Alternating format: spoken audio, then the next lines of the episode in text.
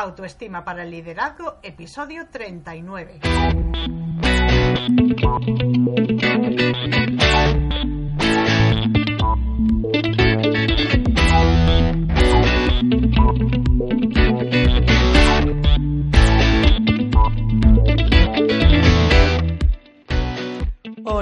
Todos, bienvenidos una semana más al programa Autoestima para el Liderazgo después del parón de las Navidades en que ha habido una semanita sin programa por descanso.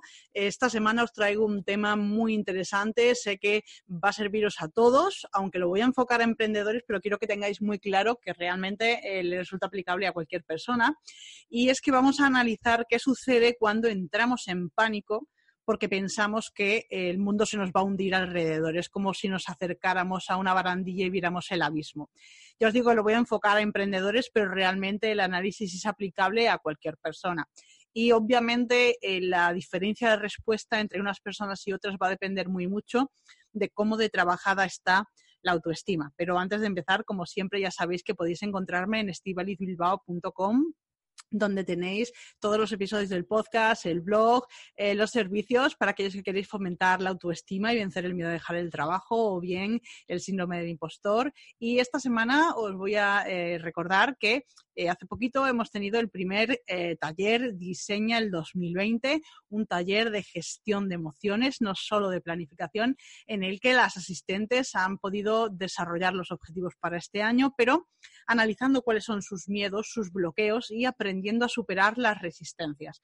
Eh, los comentarios han sido buenísimos, ya estáis viendo que he hecho algunas publicaciones con los comentarios y testimonios de las asistentes. Deciros que he decidido reducir el número máximo de asistentes por taller a seis y que el próximo 24 de enero, que es viernes, voy a hacer dos versiones, un taller por la mañana de 10 a 12 y otro taller por la tarde entre las 6 y las 8 y que el precio es solo de 39 euros por encontrarse lanzamiento. Os voy a dejar el enlace para que podáis echar un ojo tanto a las características del taller como a las opiniones que os digo de las personas que asistieron en la primera edición. Y ya sin más, vamos a entrar de lleno en el tema de la semana, que me parece que es súper interesante porque realmente cuando entras en pánico es como que no hay nada que te consiga sacar de ahí. Y bueno, yo eh, por encontrarme en esta situación de estar generando y creando un negocio cuando realmente he partido de cero, porque como sabéis yo antes era abogada, lo he dejado, ahora trabajo de desarrollo personal y nunca he estudiado marketing ni estudiado nada de administración de empresas. Bueno, sabéis que el año pasado hice un máster de negocios, pero ha sido muy recientemente. Quiero decir que no es mi formación de base y estoy aquí sacando el negocio adelante, así que de tener bajones y de entrar en pánico y de que no haya clientes, sé lo más grande y por eso quería comentaros hoy cómo son esas circunstancias. Lo primero que quiero que penséis es que cuando llega un momento y que entréis en pánico porque veis que no entran clientes, que no hay facturas o que os deben dinero y no se paga y no tenéis ni la más remota idea de cómo vais a pagar las facturas del mes siguiente, es muy importante que os planteéis cómo habéis llegado hasta ahí. Es decir, esta persona que se encuentra en esta situación no está ahí por mala suerte, realmente es nuestra responsabilidad. Quiere decir que había que hacer una serie de cosas que no hemos hecho. Y, o como os digo, me meto en el saco porque a mí me ha pasado esto y realmente tengo que reconocer que cuando he llegado a esa situación límite ha sido por no hacer las cosas que se debían. Todos sabemos que cuando se tiene un negocio hay que hacer a diario actuaciones de venta. Pero claro, a la mayoría de la gente le da miedo vender, no te gusta, no terminas de estar segura de lo que estás ofreciendo. Y bueno, todas estas condiciones hacen que al final vayas reduciendo tus acciones, tu conducta activa para generar ventas y empiezas a esperar a que los clientes lleguen solos o por recomendación, en fin, empiezas a pensar que es un poquito cuestión de suerte y no, aunque a lo mejor estés haciendo marketing de contenidos, todo eso está muy bien, pero hay que hacer em, determinadas conductas o acciones que estén enfocadas 100% a venta y aquí es donde la mayoría fallamos. ¿Qué pasa cuando esto se acumula durante un tiempo? Pues como te he dicho al principio, es habitual que los clientes dejen de entrar porque eso es como si estás esperando pues que te vengan a tu casa a ofrecer el trabajo de tus sueños o que venga el príncipe azul a llamar a la puerta. Hay que salir a buscar lo que quieres. Y te digo que esta postura es importante porque quiero que sepas que eres responsable de todo lo que sucede en tu vida. Si las cosas te van bien, eres tú la persona que tiene el mando y si las cosas van mal, también eres tú. No se trata de echar culpas, pero sí se trata de que seas responsable de todo lo que está pasando en tu vida. ¿Y por qué? No es agradable decirte a ti misma, me he equivocado o he hecho el vaho o no he hecho lo que debía porque me daba miedo. No es agradable, pero ¿sabéis cuál es la parte positiva del tema? Que cuando tú realmente reconoces que eres parte del problema, también eres parte de la solución. ¿Y qué pasa cuando entras en ese modo pánico y, no sabes qué hacer? Bueno, lo primero es vas a tener diferentes síntomas físicos y aquí ya hablamos tanto de día como de noche. Eh, bueno, puedes tener eh, ataques de pánico, ansiedad, taquicardias, dolor de cabeza. Vamos, te encuentras en una situación que es cómo responde tu cuerpo a la existencia de una amenaza. Teóricamente, el cuerpo está programado para responder ante las amenazas físicas, pero como sabes, eh, por eso funcionan los ejercicios de visualización, tu cerebro no distingue entre imaginación y realidad.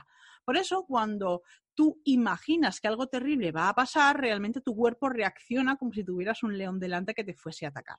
En este sentido, entras en modo de supervivencia y por eso tienes todos esos síntomas físicos que te digo, porque tu cuerpo está interpretando que la mejor manera de solucionar la situación es huir o atacar.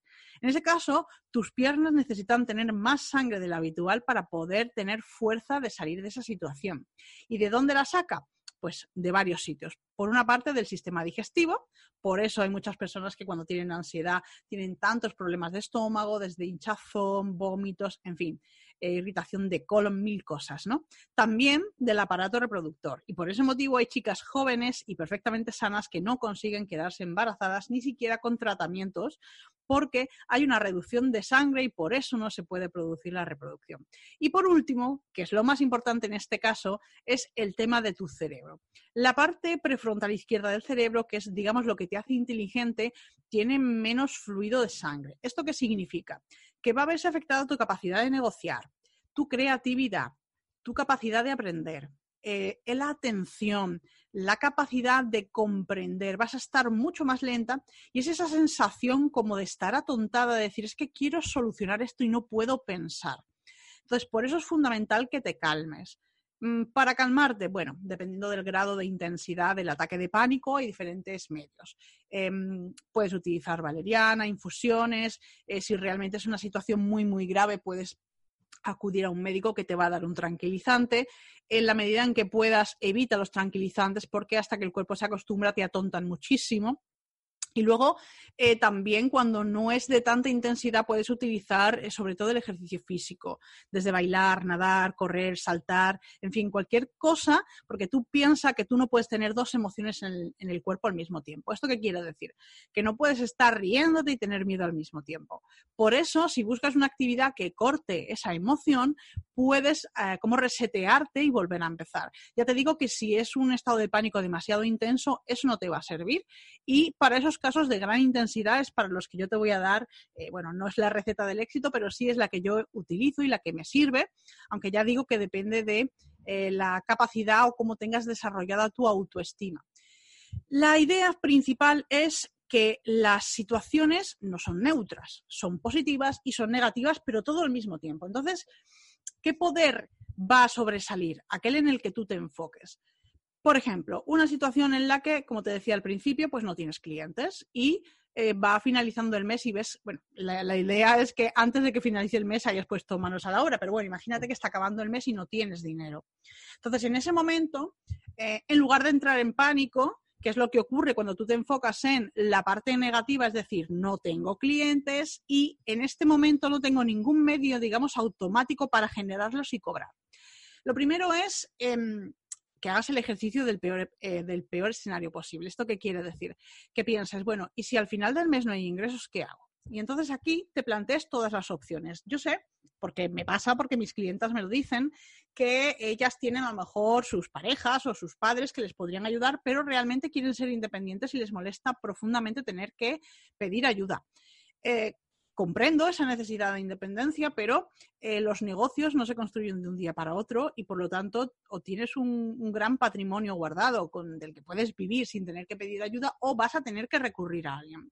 Entonces, cuando hagas el ejercicio del peor escenario posible, quiero que pienses de quién puedes eh, pedir ayuda a veces será de tu pareja, de tus padres, de tus hermanos, de tus amigos, o a lo mejor no es de una sola persona y van a colaborar varias personas. En cualquier caso, quiero que sepas que tienes en el mundo gente que te quiere, gente que te apoya, y estoy segura de que nadie va a dejar que estés un mes sin comer o sin pagar la hipoteca. Siempre vas a tener ayuda, pero lo importante es que no te enfoques en pedir ayuda cada mes, sino que lo hagas solamente de manera muy puntual y que empieces a meterte en la segunda parte del plan que te voy a explicar ahora después. Pero lo primero es corta la emoción negativa, ya te digo, valeriana, algún antidepresivo o haciendo ejercicio dependiendo un poco del estado de ansiedad o de pánico, del grado de pánico en el que te encuentres. Segundo, ejercicio del peor escenario posible. Si no llega ese dinero, ¿cómo vas a resolverlo? ¿Vas a pedir ayuda a quién y de qué manera? Y una vez que ya tienes todo esto, eh, lo ideal es que digas, vale, em, por ejemplo, ¿qué te suele suceder? Porque te he estado hablando de lo que ocurre de día, pero de noche, de noche o no te puedes dormir o te duermes y te despiertas por la preocupación. Entonces, en este caso, lo que yo te sugiero es, em, no te pelees contigo misma, no te sientas mal, no te agobies, no pienses, no voy a poder pagarlo, esto es horrible, lo he hecho fatal. Eso solamente te va a generar mucha más ansiedad y no te va a ayudar a poder resolverlo. ¿Cuál es la idea que yo te ofrezco? Que ya te digo que es la que yo he utilizado cuando me han pasado estas cosas. Bueno, lo que yo quiero es que cuando tú te despiertes vas a empezar a pensar, obviamente, y vas a empezar a tener ideas, apúntalo. Apúntalo en una libreta, apúntalo en el móvil, apunta y apunta y apunta hasta que no se te ocurran más cosas. A eso se le llama vaciar la mente. Yo te sugeriría que de día ya lo hicieras con todos los ámbitos de tu vida. Es decir, quiero que cojas todas las cosas que tienes pendientes y las escribas. Pero cuando digo todas, quiero decir todas a nivel personal, a nivel de tu casa, a nivel profesional, de formación, eh, económico, todos los ámbitos. Y apuntes exactamente todo lo que tienes pendiente. Una vez que lo tengas todo apuntado, digamos, has vaciado tu cabeza. Es como eh, no tener la necesidad de estar pensando constantemente porque tienes las citas apuntadas en una agenda. Y una vez que has llegado a esta conclusión, quiero que las agrupes dentro de cada categoría por subcategorías. Eh, por ejemplo, eh, imagínate que estás eh, con ideas que tienes con respecto a tus finanzas. Vale, pues quiero que agrupes las que tengan que ver con gastos y por otro lado las que tengan que ver con ingresos. De manera que después, dentro de cada uno de estos subgrupos, tú puedas priorizar. ¿De qué se trata? De que tú mires esa lista y elimines cosas porque digas, vale, esto es importante, pero en este momento no. Ejemplo típico, voy a aprender a estudiar inglés. Y vale, empieza enero y de repente dices, mira, es que tengo tantas cosas que lo de estudiar inglés resulta que es importante, pero en este momento en concreto para mí no es fundamental. Pues eliminas de la lista. O, eh, por ejemplo, imagina que tienes que pintar tu casa. Bueno, ¿es importante? Sí. ¿Es fundamental en este momento? No. Bueno, pues lo descartas. Este ejercicio de vaciado de la cabeza, de verdad que funciona súper bien. Eh, os lo cuento para que lo hagáis de manera general, pero en el caso en que estéis eh, en este modo pánico, sobre todo por lo que os estaba comentando, no hay ingresos, no sé cómo voy a pagar las facturas, hacerlo con acciones de venta todo lo que se os ocurra. Vais a ver eh, como de repente vuestra imaginación va a ponerse muy creativa y vais a acordaros exactamente de todas esas personas con las que podéis colaborar, a las que le podéis pedir, eh, pues no sé, que os hagan una entrevista, que os promocionen. Os van a aparecer mil ideas. Y aquí quiero hacer un punto y aparte y retomar un poquito lo que hemos dicho al principio. Somos responsables de lo que nos ocurre. Si de repente tú en modo pánico eres capaz de hacer una lista con 10 acciones de venta, y no las habías, no las habías hecho hasta ahora, no las has hecho porque no has querido. ¿Por qué? Porque te daba miedo, te daba corte, porque estabas cruzando los dedos esperando que las cosas salieran solas, que alguien te recomendara. Todo eso de verdad que es muy comprensible y te puedo asegurar que no te ha pasado solo a ti. Como te he dicho al principio, me ha pasado a mí y estoy segura que le ha pasado a muchas de las personas que están escuchando en este momento.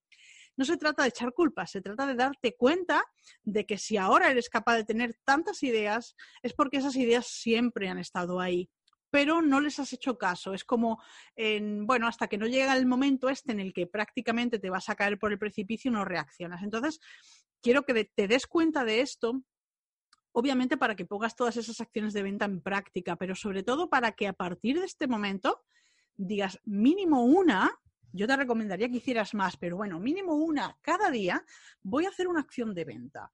¿Por qué? Porque todo esto ha llegado por no hacer ese trabajo previo, porque cualquier persona que se dedique a negocios o a marketing te va a decir vende a diario. Entonces, busca la manera en que te sientas más cómoda.